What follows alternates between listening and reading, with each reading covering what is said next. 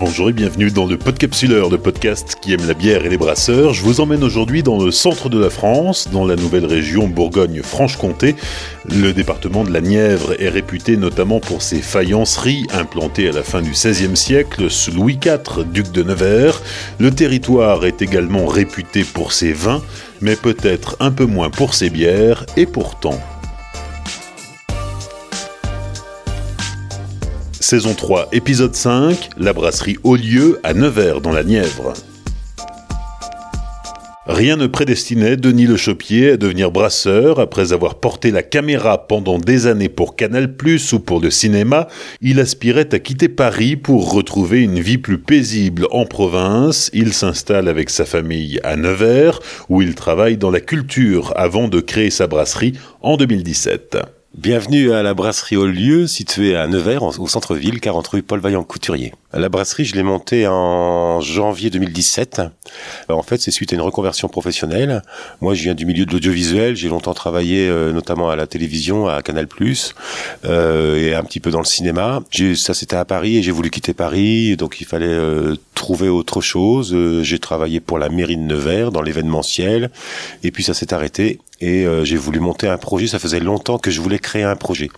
Et je suis fils d'agriculteur, donc je voyais avec la, la brasserie un lien parce qu'on utilise de la céréale simplement. Tu quittes Paris pour euh, venir t'installer à Nevers, d'où tu es originaire d'ailleurs? Oui, alors, euh, bon, c'est un peu le hasard des propositions euh, professionnelles qui fait que je suis revenu là. C'était pas forcément un souhait, mais en même temps, je suis très content d'être. Euh, j'aime beaucoup cette région. C'est une région un peu désertée, hein, euh, comme beaucoup de régions françaises. On parle aussi de la Creuse, par exemple.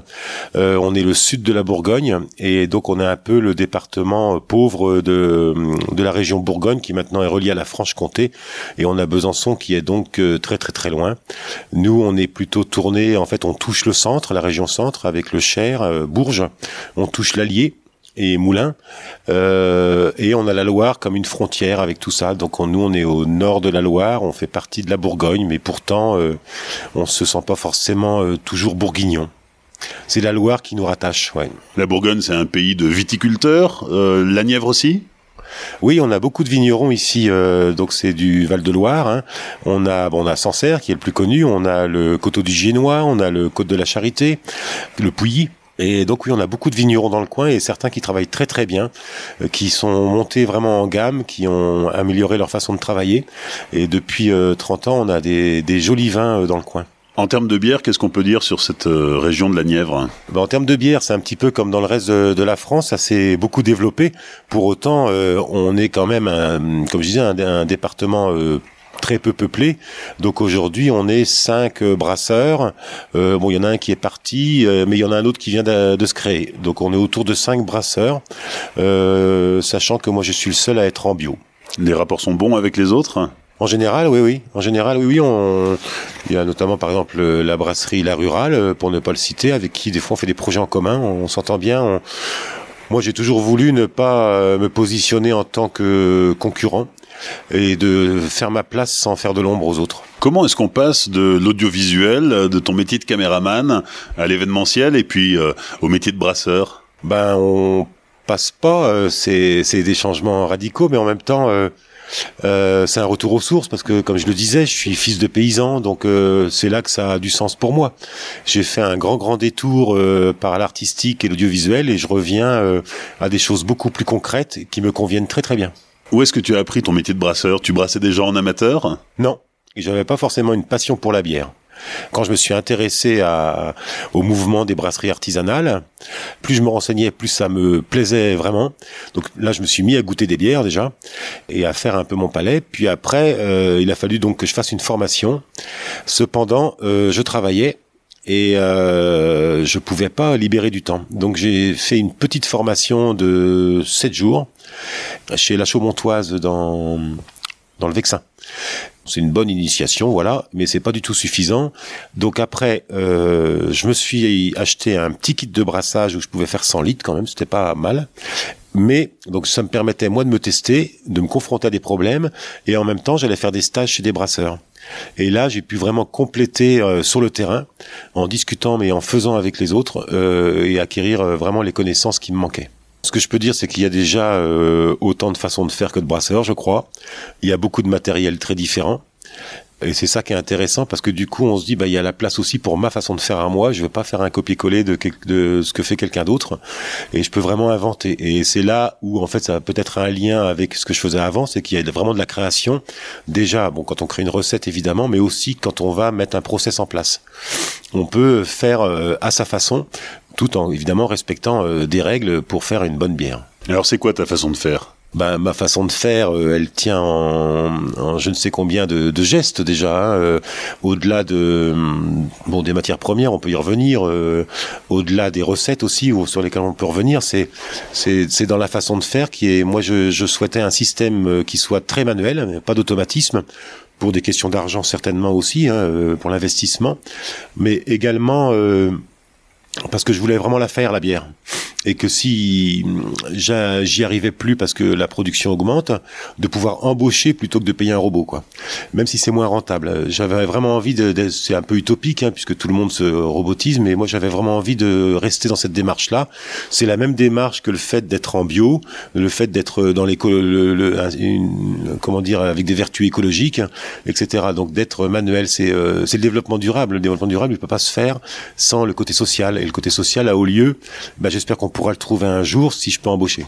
Oui, parce qu'aujourd'hui, euh, tu travailles tout seul Aujourd'hui, je travaille tout seul. Je suis aidé très généreusement par des, des amis euh, qui viennent m'aider, notamment pour l'embouteillage. Là, euh, je pense que beaucoup savent que il faut être un peu nombreux, sinon on en a pour deux jours. Hein. Il y a 2000 bouteilles à sortir à chaque fois. Donc, euh, c'est long. Et donc, au début, on était 6 ou 7 parce qu'on avait une mauvaise étiqueteuse, donc notamment trois personnes rien que pour l'étiquette qu'il fallait contrôler, euh, redécoller, recoller, enfin c'était vraiment une horreur. Maintenant on arrive à le faire à trois ou quatre. Et ta démarche, donc euh, produire de la bière bio? Bah, produire de la bière bio, euh, bah ça c'était dans mes mm, dans mon éthique. Hein.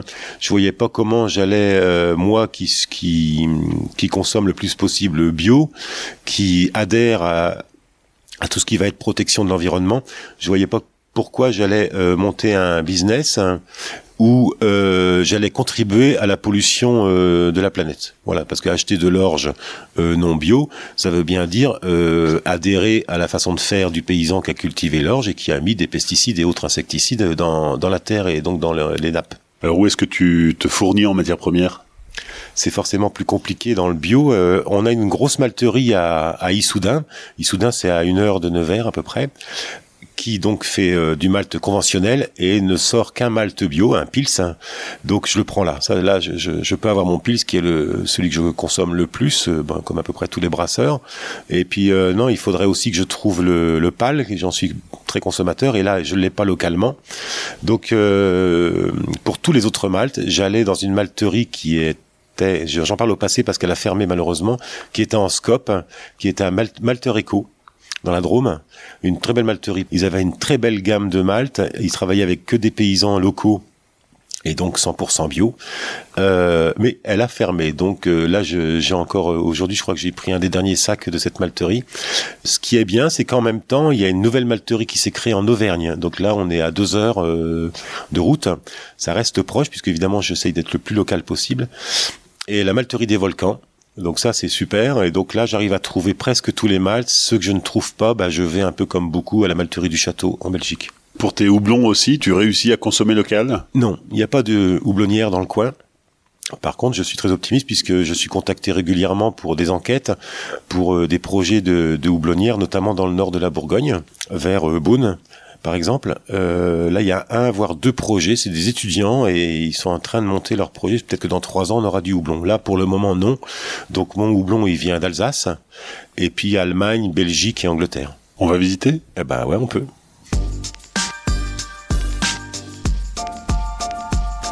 Ouais, donc là, on est dans la salle de brassage. C'est une salle de 10 hectos. Alors moi j'utilise un matériel euh, anglais, euh, donc c'est un système par infusion à monopalier pour ceux qui connaissent euh, de la marque PBC. C'est un système qui correspond à, à ce que je souhaitais, c'est-à-dire que c'est vraiment très très manuel. Hein. On actionne des pompes et on fait les transferts de façon manuelle en installant du, du matériel à chaque fois pour les transferts. donc on peut brasser 10 hectolitres dans la cuve d'ébullition. Pour autant, j'ai une cuve Mashtun qui fait près de, de 20 hectos, donc je peux aussi réfléchir à des bières un peu spéciales euh, grâce à ça. Pourquoi faire du monopalier on voit les autres brasseurs faire et puis on voit qu'il y a, on, on apprend qu'il y a plusieurs façons de faire de la bière et le multipalier c'est très très intéressant, ça permet euh, vraiment de d'extraire le maximum de, du malt. C'est par contre euh, technique et d'une façon manuelle on peut être très imprécis. Quand c'est robotisé on est beaucoup plus précis. Moi, je voulais du manuel, mais je voulais pas prendre des risques de, enfin, je voulais pas me compliquer la vie avec un truc très technique. Et puis, euh, je, je voulais que ma bière ne tienne pas forcément à ce système-là et que ma spécificité ne viendrait pas forcément du fait que je fais du multipalier. Alors je me prive évidemment de peut-être de certaines euh, euh, recettes, mais là je trouve que j'ai un panel déjà très large de, choses que, que je peux potentiellement faire et ça me convient très bien.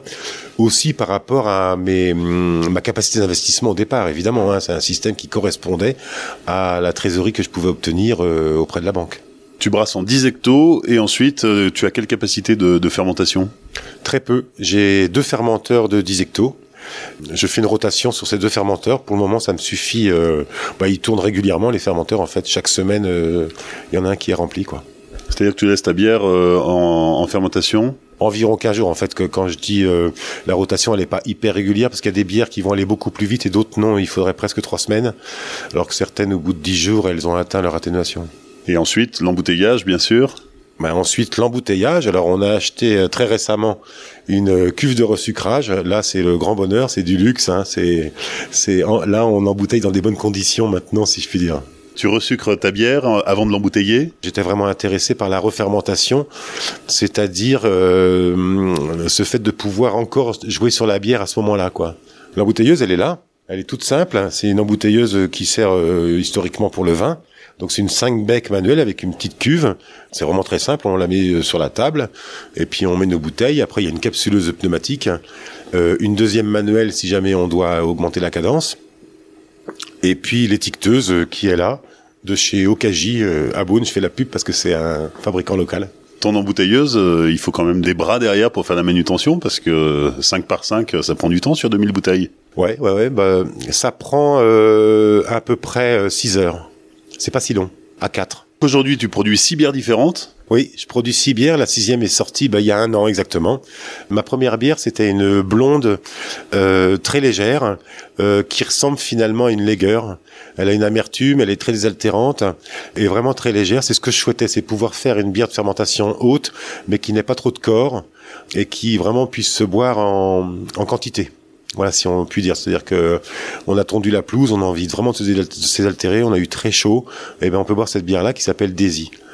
Puis après, j'en ai fait une deuxième blonde qui était un peu son contraire, c'est-à-dire qui n'a pas d'amertume, qui est beaucoup plus houblonnée, qui a plus de, de malt, et donc euh, voilà, qui a plus un équilibre malt houblon euh, qui est plus prononcé, qui titre euh, pareil en dessous de 5 degrés. Euh, ensuite, j'ai produit une rousse, mais euh, cherchant à faire une rousse un peu, euh, qui, qui, je sais pas, qui, qui éveillé ma curiosité, je me suis intéressé aux rousses tourbées et fumées. Et je suis allé vers ça, en fait. J'ai commencé par une rousse fumée, et puis après, j'ai essayé avec du malt tourbé, et j'ai préféré. Donc, c'est une rousse tourbée. Très légère aussi, euh, avec un bon équilibre, ouais, c'est sympa. Et puis est arrivé euh, Noël, il faut faire une bière de Noël. Alors, euh, moi je me suis dit, je vais pas faire une bière de Noël, mais je vais sortir une bière avec euh, une épice à ce moment-là, enfin avec un ingrédient supplémentaire à ce moment-là, une ambrée ou une brune et je l'ai appelé Georges parce que Nevers est une ville de faïencerie. Et on a des jeunes qui ont repris la faïencerie Georges et qui en ont fait quelque chose de super, de très moderne, avec euh, beaucoup d'innovation. Et du coup, je leur ai demandé de me faire l'étiquette. Donc, on a une étiquette dans le style euh, vraiment faïence de Nevers. C'est une euh, ambrée qui finalement tire un peu sur la brune et qui est euh, aromatisée au cynorhodon, ce qu'on appelle le gras de cul. C'est un rosier sauvage qui amène un peu de, un petit côté acidulé en fin de bouche et ça casse un peu le, le les, les saveurs euh, café, caramel qu'on a dans le malt. Et puis arrive le printemps, j'ai sorti une blanche. Donc là, une blanche, euh, moi j'aime pas trop la blanche en fait, mais je connaissais surtout la blanche belge euh, et je lui reprochais d'être un peu cidreuse. Donc je me suis intéressé à d'autres blanches et j'ai découvert le style F. Weissen, euh, bière allemande. Et j'ai essayé de faire ce, type, bon à ma façon, hein, elle est peut-être plus florale qu'une F. Weissen, mais voilà, j'ai voulu faire ça, ouais. Et elle a beaucoup de succès. Et puis est arrivé le deuxième Noël, et j'ai dit, ouais, je ressors une bière. Et donc j'ai sorti la Georges 2, après avoir fait la Georges l'année d'avant. Étiquette toujours par la faïencerie Georges. Et là, on a une brune au gruit. Donc le gruit, pour ceux qui connaissent pas, c'est médiéval. Hein, C'est-à-dire qu'à l'époque, on mettait pas du houblon, on mettait bah, les plantes qu'on avait dans la campagne, euh, un gros mélange pour cacher un peu les goûts de l'orge qui était un peu trop vieux dans le grenier. Parce que c'est ça la bière de Noël. C'est quand même, il faut liquider le grenier, hein, avec des orges un peu pourries. Bon, maintenant c'est plus ça, mais c'est la tradition veut qu'on mette des épices ou des, des, arômes, en tout cas dans la dans la bière de Noël. Donc c'est une bière avec 13 plantes aromatiques. C'est ce que je viens de brasser aujourd'hui. On peut voir encore les, bah, c'est comme des gros sachets de thé. Hein. Il y a 300, il y a 3 kilos de, de plantes et épices dans cette bière, qui est, qui est donc une brune euh, à la fois très légère, assez peu maltée et euh, avec beaucoup d'arômes. Et on reconnaît, le jeu c'est de reconnaître aucun arôme parmi tous ceux que j'ai mis. Tu produis de la bouteille bien sûr, mais du fût aussi oui, je produis des bouteilles de 50 et 25 centilitres et des fûts euh, bah, 20, euh, 25 et 30 litres. Ouais. C'est pas courant, 50 euh, centilitres? C'est pas courant, mais il y en a quand même de plus en plus et je trouvais le format intéressant. En fait, ce qui m'agaçait, moi, c'est que j'ai connu l'époque où, jeune, on buvait des oranginas en 25 centilitres et après on est passé à des 33. Or, ça rentre pas dans le verre. Donc je me suis dit, il y a une grosse arnaque commerciale encore là-dessus. On nous en vend plus pour plus cher, ça nous fait boire plus et c'est pareil pour toutes les boissons, dont la bière. Or, au bar, le 2000 est resté à 25 centilitres ou à 50. Et moi, donc, j'ai voulu me revenir vers ça, c'est-à-dire à ce qui se passait avant en bouteille et à ce qui se passe dans un bar. On boit un demi ou on boit une pinte. Et eh ben, je propose le demi ou la pinte en bouteille. Comme font des brasseries comme Vézelay, par exemple, hein, ou beaucoup d'autres. Hein. Tes fûts, alors, tu les distribues comment? Alors, les fûts, euh, je les distribue euh, beaucoup pour des festivals et on en a pas mal dans le coin puisqu'on a quand même le Morvan euh, qui est le, petit massif montagneux qui est près de chez nous et qui bah, qui nous sépare finalement du nord de la Bourgogne euh, dans lequel ils sont très actifs euh, l'été hein, il y a beaucoup de festivals dans tous les sens. Et à Nevers on a aussi des, des, beaux festivals comme les Acros de Maru un gros festival de rue. Après, je distribue ben, pour des mariages ou autres événements, fêtes de famille. et puis, il y a un bar ou deux à Nevers qui prennent ma bière aussi, en fût. Mais très peu puisqu'ils sont à peu près tous euh, sous contrat. Et puis c'est pas la culture locale, la bière? Ben, c'est pas la culture locale, euh, oui et non, parce qu'on en boit quand même beaucoup. Enfin, les gens boivent beaucoup, beaucoup de vin. C'est vrai que c'est une région de vin, mais euh, on boit beaucoup de bière aussi, je trouve, hein, quand même. On ne mange pas à la bière ici. Voilà. On peut pas parler de bière chaude non plus dans cette région, mais on en boit quand même beaucoup. Après, voilà, c'est le, marché qui est un peu compliqué avec les bars, puisqu'en France c'est un peu spécifique. Euh, les bars, la plupart, sont sous des contrats avec des distributeurs puisqu'on est dans une région de vin, euh, t'associer avec un vigneron sur, euh, sur une bière, ça t'a déjà traversé l'esprit? Bah, ça m'a traversé l'esprit pendant les vendanges et donc j'ai fait un essai. Là, j'ai fait 300 litres de bière avec du mou de raisin. Et alors? Eh ben Là, c'est en attente, c'est en garde ça sera la surprise. Je sais pas, je crois que j'ai essayé de la garder assez longtemps et de la sortir plutôt en septembre prochain, pendant les vendanges prochaines. On va goûter? Allez, on va goûter. Les cinq dernières minutes avec la dégustation. Donc là, on va goûter euh, la rousse. Donc euh, c'est une rousse qui est tourbée, c'est-à-dire que dedans j'utilise un malt euh, tourbé. Voilà, comme pour les whisky tourbés, les Hailey par exemple, pour ceux qui connaissent. Le plus difficile a été de de l'équilibrer, c'est-à-dire que la saveur euh, tourbée, il faut pas qu'elle soit trop forte. Et par exemple, ça c'est une bière que je ne peux pas mettre en fût. En fût, la saveur tourbée devient beaucoup trop forte. C'est-à-dire qu'en fait, bon, tout le monde le sait, une bière en fût et en bouteille, elle est pas pareille surtout en refermentation. Hein, en fût, moi je mets pas de CO2, ça refermente en fût, ça refermente en bouteille. Et donc le travail sur 30 litres n'est pas du tout le même que sur 50 ou 25 centilitres. En 50 et 25, on a quelque chose d'évidemment euh, similaire. Sur 30 litres, ça va travailler vraiment autrement et euh, les saveurs vont se développer autrement. Et sur certaines bières, comme la rousse, là le, la saveur tourbée va vraiment être trop forte. Euh, c'est vrai aussi pour la celle que j'appelle la George, la Bruno Sinorodon, où là euh, il y, a, une saveur café presque tabac qui devient trop forte en fût. Donc je la sers pas en fût, je préfère ne pas modifier ma recette parce qu'en bouteille je les trouve très équilibrées et puis je les sers pas en fût et c'est pas un problème. Comme beaucoup de brasseurs, de toute façon on fait pas toute la gamme en fût, c'est rare. Qu'est-ce que tu peux nous dire sur la bouche? Bah, c'est une bière qui reste euh, longue en bouche, donc euh, ça j'aime bien, euh, notamment la, la, saveur tourbée reste, mais elle est un petit peu cassée par effectivement ce côté acidulé que tu as tu as ressenti aussi, qui permet de ramener un peu de fraîcheur quand même en, en fin de bouche, je trouve. Et je trouvais ça intéressant. Et puis après, sinon c'est une bière qui est légère, elle est pas, il n'y a pas trop de saveur de malt pour pouvoir développer ces saveurs là justement. C'est vrai que la couleur, euh, on est on est vraiment sur une belle euh, belle robe rousse euh, caramel pâle quoi. Ouais, c'est ça. Ouais, ça fait. Je trouve que ça fait vraiment une jolie couleur. C'est un orange foncé qui donne envie de la, de la boire. Je trouve. Enfin, c'est appétissant quoi. Deuxième dégustation. Alors deuxième dégustation, on va goûter la George. Donc la George, c'est une euh, ambrée euh, bon qui tire un peu sur la brune, mais surtout qui est aromatisée au cynorhodon. Donc c'est le gras de cul, le rosier sauvage qu'on trouve dans la campagne, avec lequel habituellement on fait de la confiture. Et en termes de goût, ça, ça apporte quoi? Le cynorhodon, ça va, bah tu vas voir, mais ça amène un côté acidulé. C'est une bière qui est assez maltée sur des saveurs assez café, caramel, un peu tabac. Et le cynorhodon va ramener une fraîcheur un petit peu comme, euh, enfin très différemment de la, la rousse qu'on a qu'on vient de goûter, mais on va on va avoir un peu de voilà ce côté acidulé en fin de bouche. Enfin, ça va alléger là dans la longueur en bouche. On va avoir un, quelque chose de plus léger qui va venir un peu atténuer les saveurs des maltes. Et je trouve c'est ça intéressant cette combinaison, quoi que ça qu'on reste pas sur des saveurs euh, café tabac?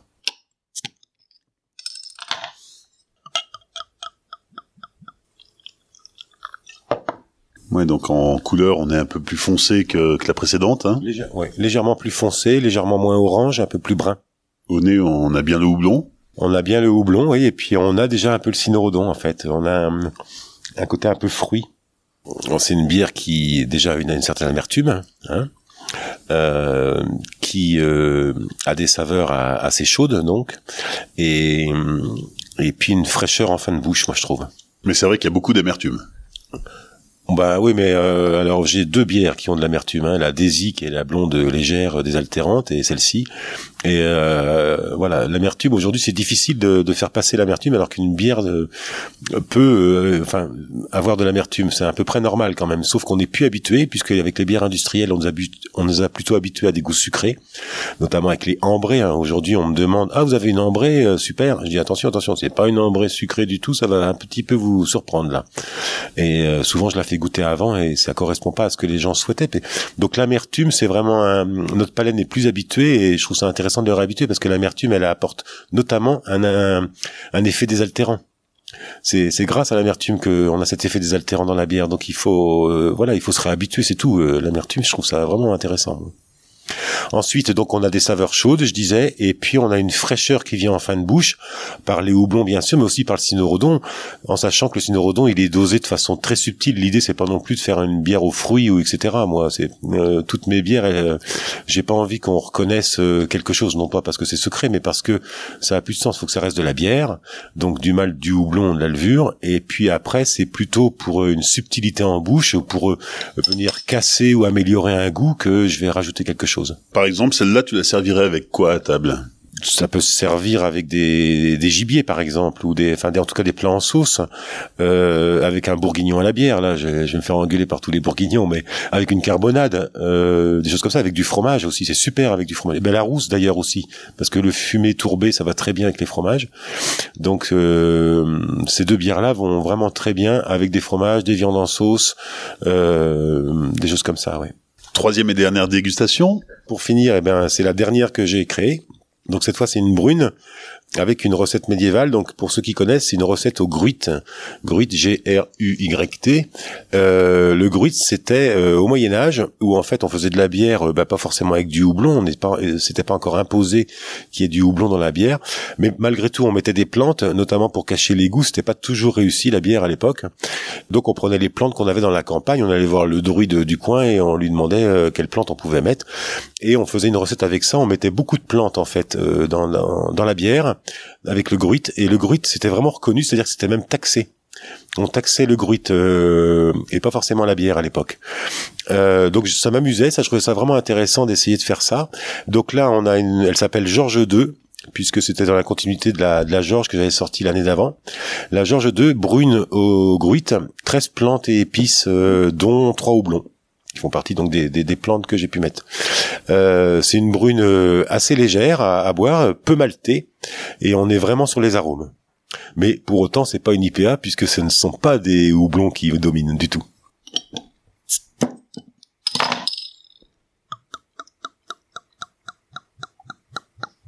Donc alors trois houblons, mais dix plantes. 10 plantes et épices, ouais. il y a deux épices et, euh, et donc huit plantes et plus trois houblons. Voilà. Tu savoir lesquels ou pas? Non, non. non, mais si par exemple, il peut y avoir de la feuille de cassis ou de la sauge, euh, de la menthe poivrée, des choses comme ça. Alors effectivement, on est plutôt sur une euh, sur une brune, une brune un peu claire. Oui, une brune un peu claire, c'est pas encore non plus, euh, euh, oui, une brune très très foncée, puisque c'était pas le but non plus. Euh, le but était de rester dans l'idée de la bière de Noël. Hein, tout ça, je l'ai sorti l'hiver dernier, mais donc pas quelque chose de non plus hyper malté pour le coup là. Mais alors effectivement, c'est très végétal. C'est très végétal et c'est aussi euh, assez fruité finalement. Enfin, il y a un mélange de saveurs euh, dedans. Il y a des saveurs un peu chaudes, des saveurs fraîches. C'est ça que je trouvais intéressant. Et puis avec l'idée euh, de ne pas pouvoir non plus reconnaître une plante plutôt qu'une autre. Il y a un équilibre. Voilà, il y a un équilibre euh, qui était pas si facile à trouver, euh, mais j'ai eu un peu de chance, je crois, euh, à la création de la recette parce que je fais jamais de test. Moi, j'y vais direct avec les 10 hectos, et donc il faut pas trop se planter quand même. Donc avant, je gamberge, pendant je stresse, et puis après, jusqu'à présent, je suis plutôt assez content. Mais c'est vrai qu'au deuxième brassin, je l'ai un peu amélioré, je l'ai un peu affiné, quoi. Ça sera quoi ta prochaine bière? Ben sous l'influence euh, des copains qui me disent euh, mais pourquoi tu ne fais pas une IPA euh, C'est ça qui marche même si je suis pas très convaincu, je me demande si je vais pas m'amuser, essayer d'en faire une quand même euh, pour le printemps, en, mars. Peut-être que je vais sortir une, IPA euh, pour euh, parce que c'est quand même assez intéressant à faire, surtout que je voudrais faire quelque chose d'assez beau avec un équilibre qu'on ne trouve pas dans toutes les IPA entre les maltes et les houblons. Quoi, je suis bien chargé en houblon, mais je voudrais qu'il y ait vraiment une, une, profondeur dans les maltes en même temps. Mais pour le moment, c'est encore abstrait. Hein, J'ai pas travaillé du tout dessus. Et puis sinon, euh, j'ai fait une expérience. Euh, alors là, pour le coup, oui, effectivement, sur un petit volume, sur 300 litres d'une bière avec du mou de raisin, le raisin qui vient du vigneron qui est le plus près de chez moi, qui est en biodynamie, et euh, donc c'est du pinot gris. Et donc là, ben voilà, j'ai fait un brassin de 300 litres avec du, du pinot gris dedans, et on va voir ce que ça donne. Celle-là, je vais la garder assez longtemps.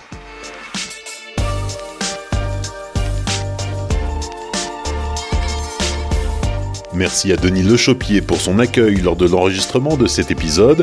Comme d'habitude, vous pourrez découvrir la brasserie en images sur les réseaux du Podcapsuleur, Facebook, Twitter et Instagram. Si cet épisode vous a plu, n'hésitez pas à le dire en laissant un message sur les réseaux sociaux, en le partageant avec vos amis ou en soutenant le Podcapsuleur en laissant 5 étoiles et un commentaire sur Apple Podcast. Pour m'aider à poursuivre l'aventure, soutenez-moi en offrant votre tournée sur Tipeee. On se retrouve dans 15 jours et d'ici là, souvenez-vous, l'abus d'alcool est dangereux pour la santé, alors savourez mais sans forcer.